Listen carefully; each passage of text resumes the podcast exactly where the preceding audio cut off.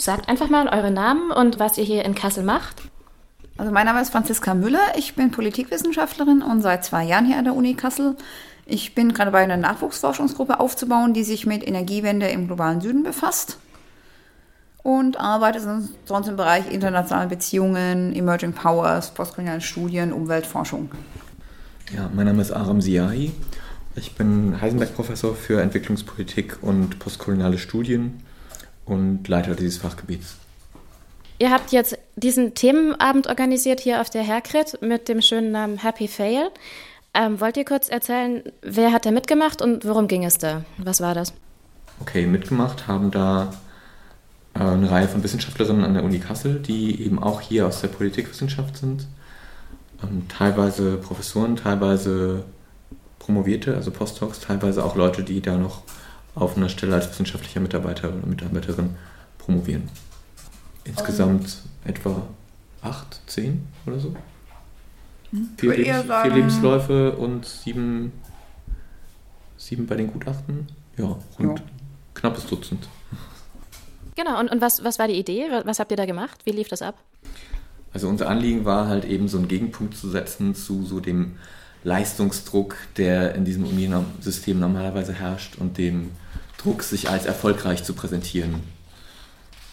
Bei diesem Druck ähm, geht normalerweise genau das verloren, was eben auch immer dazu gehört, eben die Scheiternserfahrung. Also man präsentiert sich ja normalerweise eben immer mit einem ganz tollen, straighten Lebenslauf, ähm, wo alles wie am Schnürchen läuft und da wollten wir halt eben auch so um so ein bisschen den, den Druck von den Schultern zu nehmen. Oh mein Gott, alle sind so erfolgreich, nur ich nicht. Alle haben irgendwie tausend Artikel und Forschungsprojekte, nur meine werden immer wieder abgelehnt. Um diesen Druck von den Schultern zu nehmen, wollten wir halt eben auch einfach mal diese ehrlichen Lebensläufe präsentieren und eben auch diese ähm, abgelehnten Ablehnungsgutachten, die wir jetzt eben von den Zeitschriften gekriegt haben. Es ist nämlich so, dass im Uni-Alltag derartige Erfahrungen von Scheitern, von, Un von Unglücken, von Ängsten, von Selbstzweifeln alle überhaupt nicht sichtbar sind. Man ist ganz stark getrimmt, sich als erfolgreich zu inszenieren. Man weiß genau, wie man seinen Lebenslauf darstellt, so dass er keine Lücken hat und dass alles Stück für Stück für Stück super läuft, eine tolle Geschichte ist und wie viel gescheiterte Bewerbungen man hat, ob man vielleicht sogar mal ALG 1 beantragt hat, ob man sich gefragt hat, ob ich da nicht wieder lieber aussteigen soll oder die Doktorarbeit abbreche oder vielleicht noch oder noch viel Schlimmeres, das taucht ja, das taucht ja alles nicht auf. Und ähm, das war eben der eine Teil des Abends, dass wir da eben gerne ehrliche Lebensläufe zeigen wollten, wo all die Lücken und Kanten und Irrwege und Umwege und komplett unwissenschaftliche Aspekte alle auch mal drin auftauchen, damit man eben sehen kann, dass diese Karrierewege überhaupt nicht so stromlinienförmig sind, sondern dass da ganz andere Ideen und Entscheidungen auch dahinter stecken. Denn ich gerade als Nachwuchswissenschaftlerin erlebe das halt schon so, dass ganz stark man drauf getrimmt wird, dass man sich als sehr erfolgreich zeigt, dass man auch keine Ängste haben darf, dass Scheitern nicht vorkommt, dass man die ganze Zeit netzwerkeln soll, dass man flexibel sein soll, sich auch am Wochenende kümmert, dass man eben so eine ganze akademische Identität aufgebaut hat und diese Identität, die schließt einen ja auch von ganz vielem aus, also die steht oder die steht im Widerspruch zu vielen anderen Aspekten des Lebens. Und es lief dann so ab, ihr habt ihr habt einfach erzählt und habt eure Lebensläufe ausgestellt und wohl auch eine Choreografie gemacht, oder?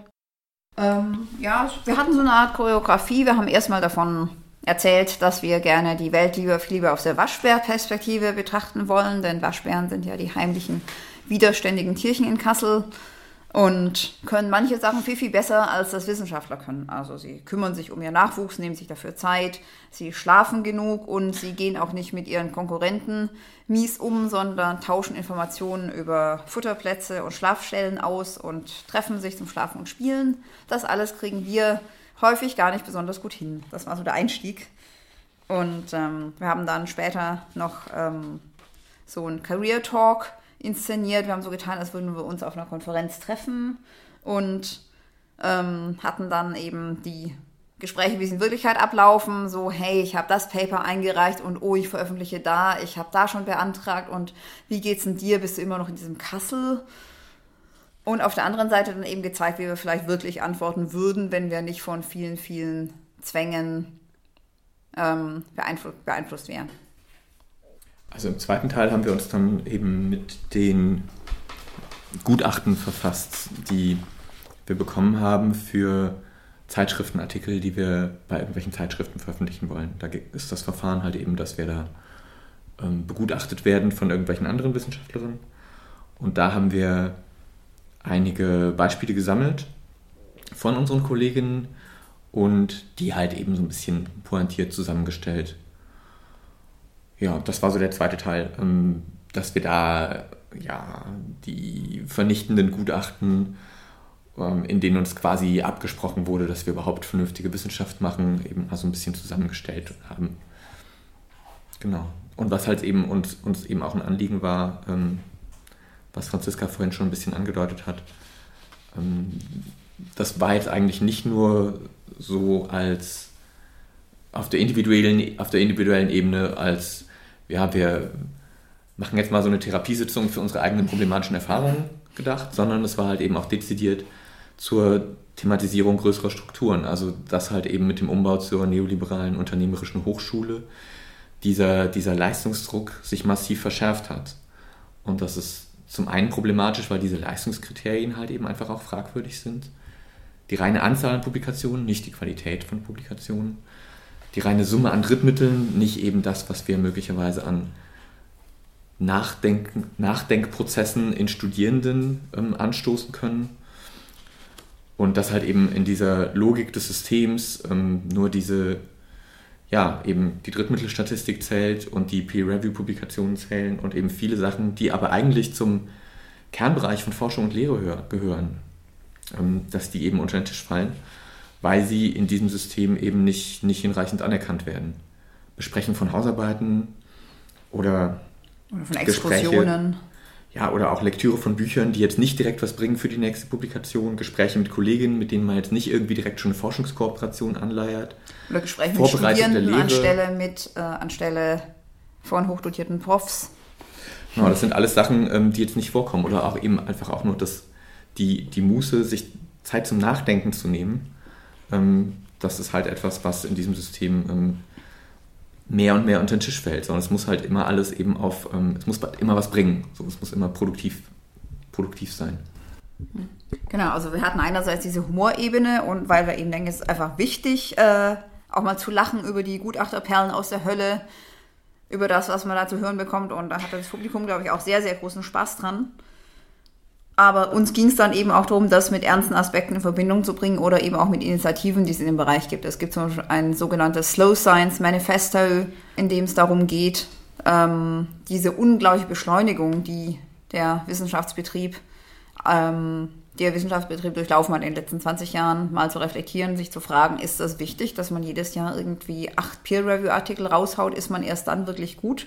Meine, an niederländischen Unis ist es so, dass im Arbeitsvertrag eigentlich steht, man muss um die vier Peer Reviews schaffen. Das ist schwierig, wenn man nicht ständig alles raushaut. Und könnte es nicht auch anders gehen? Kann man nicht einfach mehr auf Qualität gucken oder ganz sorgfältig mal an einem Thema arbeiten? Kann das nicht genauso gute Forschung sein?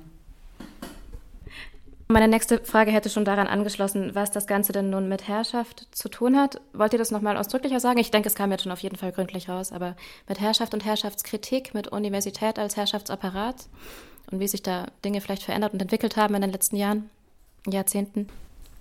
Also es hat insofern etwas mit Herrschaft zu tun, als dass selbst die Leute in der privilegierten Position ähm, an den Universitäten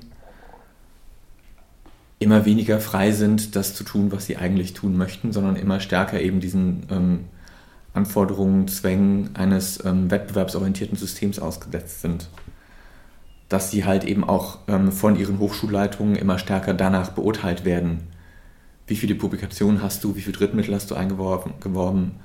Also alle, selbst eben die, ähm, die Professoren, für die gilt es halt eben auch, ähm, dass sie sich an diesen, an diesen Zwängen anpassen müssen, es sei denn, sie ähm, nehmen halt in Kauf bei der nächsten Besprechung mit der Hochschulleitung, die mindestens alle fünf Jahre stattfindet, ja, vorgeworfen zu bekommen, dass sie halt eben unproduktiv waren, weil sie eben nicht so und so viel 100.000 Drittmittel angeschleppt haben, weil sie eben nicht so und so viel Publikationen rausgehauen haben, weil sie ähm, ja, den Kriterien des Systems eben nur unzureichend genügen.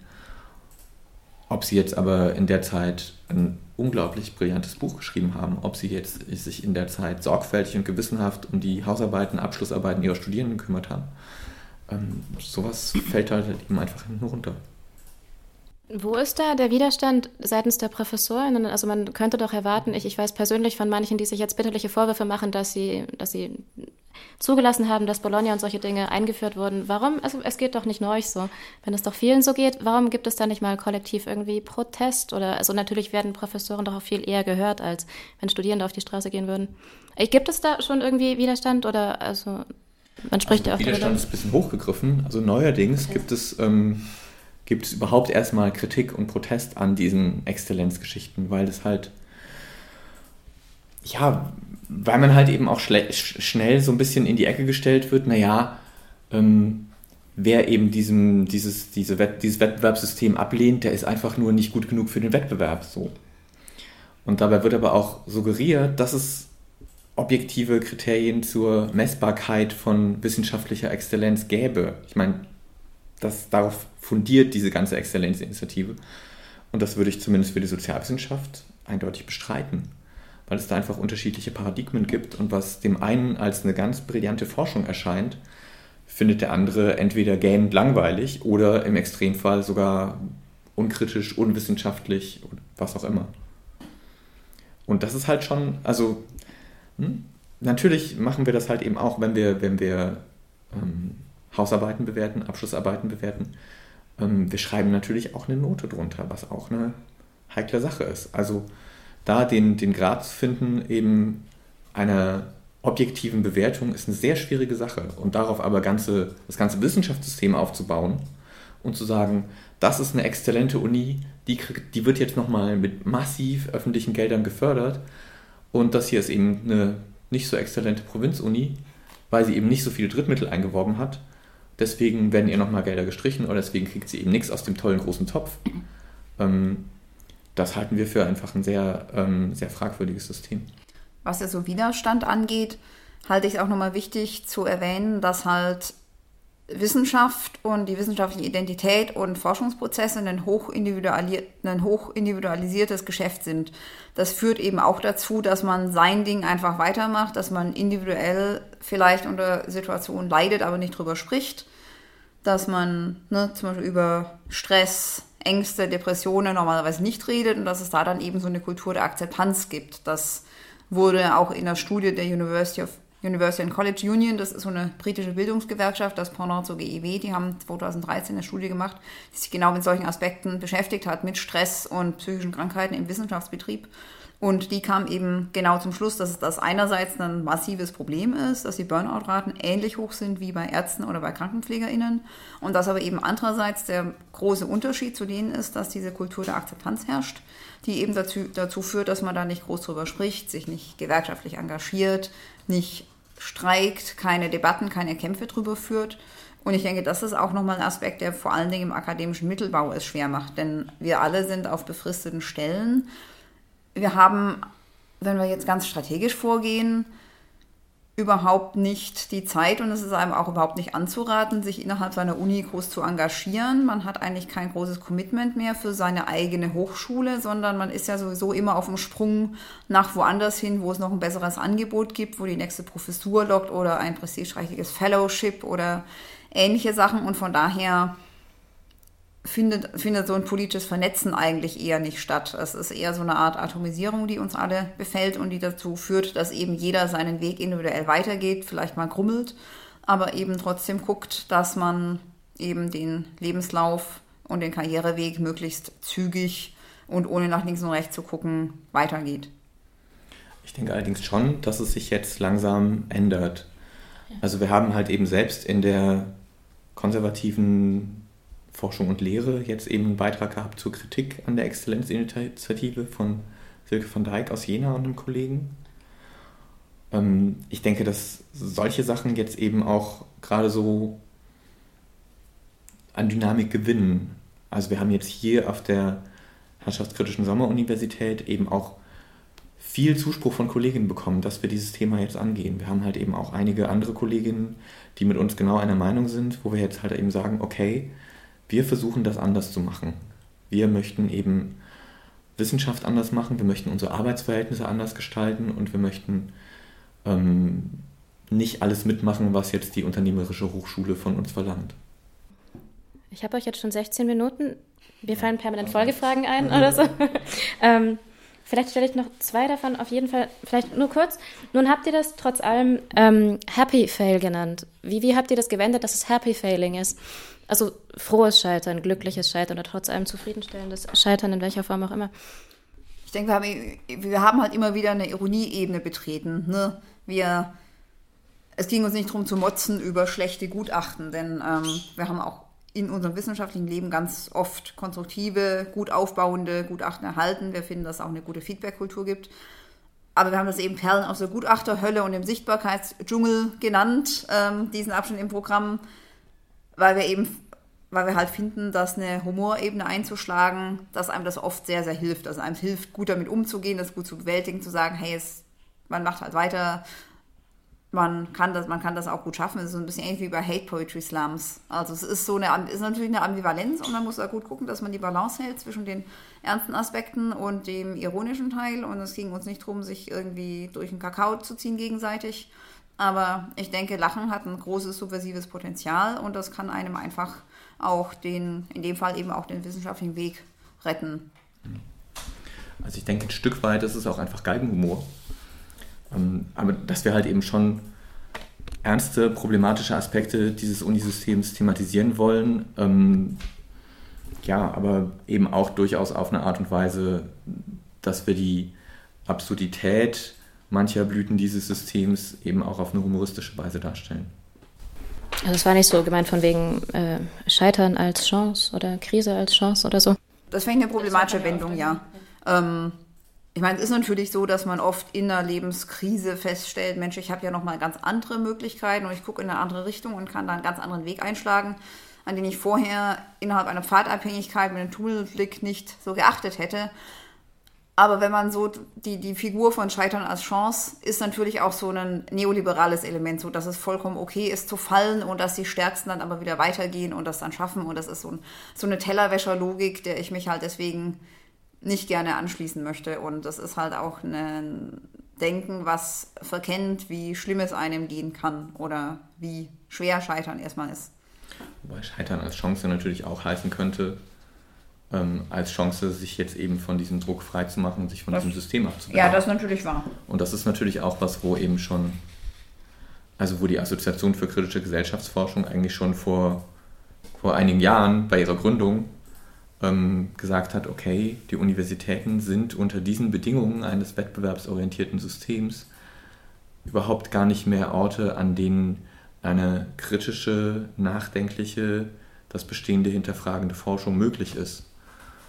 Und deswegen versuchen wir halt eben auch, ähm, auch außerhalb der Hochschulen ähm, noch weiter unser Netz, also ein Netzwerk zu knüpfen zwischen Leuten, die es in diesem Unisystem vielleicht nicht geschafft haben, aber die dennoch einfach eben wichtige kritische Forschung betreiben. Geht eine Frage noch? Da muss ich ein bisschen weiter ausholen. Es gibt doch seit dem 19. Jahrhundert mindestens oder vielleicht schon seit Aristoteles ähm, diese Ideale oder diese Utopien und, und Ideen von Muße und Faulheit als Ideal und von grundlegender Kritik an Arbeit, gerade seit dem 19. Jahrhundert, dass wirklich Arbeit als solche abgelehnt wird und eben dann Muße dem gegenübergestellt wird zum Beispiel oder was dann, was dann politischer wird, dass dann Arbeitszeitverkürzung eine gute Strategie wäre oder ein Grundeinkommen oder solche Sachen eben Arbeit und Einkommen zu entkoppeln. Und Jetzt leben wir in einer Zeit, wo es genau wie er sagt, also das, es geht um Wettbewerb und Leistung vor allem, um Effizienz und Produktivität. Haben dann solche alten Ideen und, und Hoffnungen von, von einem mussererfüllten Leben, von einem nicht produktivitätsorientierten Leben überhaupt doch eine Chance in der heutigen Gesellschaft? Also in der Universität vielleicht, aber auch darüber hinaus. Zumal, wenn man Arbeit viel grundlegender wirklich als ein ganz, ganz zentrales Problem begreift, viele andere Probleme, die wir heute haben. Also Arbeit als Umweltzerstörung, Arbeit als etwas, was, was Gesellschaften systematisch krank macht.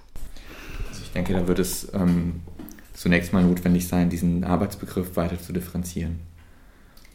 Also es, es gibt ja einfach dieses, dieses schöne Modell von ähm, feministischer Seite, dieses 4 in 1 Modell. Mhm.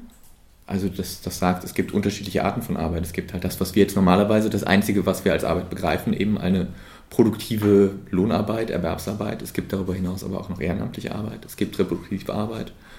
Und es gibt natürlich halt eben auch tatsächlich ähm, diesen, diesen Teil der Muße, der auch wichtig ist im Leben. Und ähm, jetzt im Hinblick auf die Universität würde ich sagen, dass ähm, solche Gedanken an Muße einfach ganz, ganz weit weg sind von, dem, von, dem, von den Lebensrealitäten der Leute, die hier arbeiten.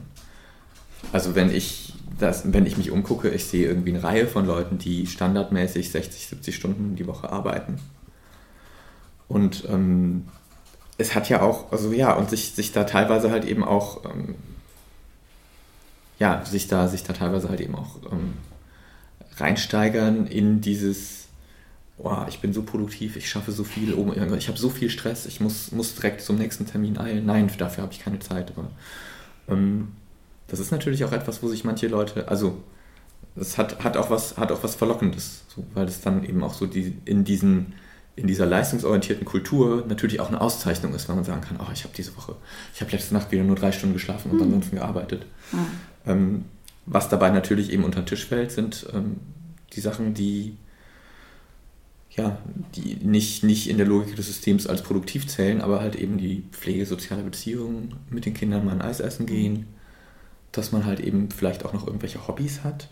Also das ähm, ist etwas, was, was meines Erachtens in der gegenwärtigen Unikultur ja eben mehr als Wettbewerbsnachteil ähm, eine Existenz hat. So. Ich meine, man muss natürlich auch ehrlicherweise sagen, ich denke, wir beide haben uns diesen Job nicht ausgesucht, weil wir gehofft haben, dass man 35 Stunden pro Woche arbeitet und freitags um 14 Uhr fertig ist. Also das, die Ideen von Muße oder die Ideen vom 4-1-Konzept, die stehen natürlich auch in so einem gewissen Widerspruch zur Identität als Wissenschaftler, Wissenschaftlerin. Und man macht ja diesen Job oft, weil man eben ganz stark intrinsisch motiviert ist und weil es viele Sachen sind, die man gerne macht und manchmal, weil es manchmal Aspekte gibt, die man einfach aus Begeisterung tut und dann das nicht sofort gleich als Arbeit im klassischen Arbeitsbegriff empfindet. Es kann ja auch mal super schön sein, an einem Ferientag einen Artikel zu lesen oder man hat eine tolle Idee und will das gerne gleich aufschreiben. Also ich denke gerade in einem geistes- oder sozialwissenschaftlichen ähm, Feld, wo man viel schreibt und sich die Räume dafür sucht, kann das ja auch einfach sehr, was sehr Schönes und sehr Freies und sehr, sehr Individuelles sein. Aber trotzdem finde ich, ist es natürlich wichtig, ähm, darauf einzugehen, dass es nicht gut sein kann, regelmäßig mehr als 55 Stunden in der Woche zu arbeiten und regelmäßig am Wochenende zu arbeiten. Und ähm, ich meine, in der Europäischen Union gibt es eigentlich eine wöchentliche Höchstarbeitszeit von 48 Stunden und die ist auch nicht ohne Grund festgelegt worden, weil es ja auch um psychische Gesundheit geht. Und dann eben auch um, natürlich auch um die ganzen Aspekte, um Vereinbarkeit, um ehrenamtliches Engagement, um Sport, um Freizeit und um soziale Beziehungen. Und man muss schon ehrlicherweise sagen, dass der Beruf eines Wissenschaftlers, einer Wissenschaftlerin auch dazu führt, dass die sozialen Kontakte, die man pflegt, dann oft welche sind, die man eher mit den Kollegen, Kolleginnen teilt, mit denen man sich auch gut versteht. Dass der nicht wissenschaftliche Freundeskreis sich um den dann auch zu kümmern, ist gleich eine ganze Ecke schwieriger es ist schon so, dass der Job einen mehr und mehr ausfüllt und mehr und mehr mit der eigenen Identität verschwimmt und dass es da dann nicht mehr wirklich ein Außen gibt. Und dass es zum Beispiel ganz schwer ist, noch Zeit zu finden, sich jetzt politisch oder sozial zu engagieren. Und das ist schon auch etwas, was ich durchaus auf so einer größeren Ebene als Fail bezeichnen würde. Dass es ein Beruf ist, der einen auch daran hindert, ganz viele Sachen wirklich gut zu tun. Für andere Menschen zu sorgen oder sich zu engagieren oder so. Okay, danke schön. Ganz kurz eine kurze Schlussfrage und ihr könnt nur einen Satz sagen und ein Wort. Irgendein kluger Mensch hat gesagt, ich habe leider nicht nachschauen können, wer das war. Ähm, der größte Feind des Kapitalismus ist der Schlaf. Was sagt ihr dazu? Waschbären würden es wahrscheinlich auch so sehen.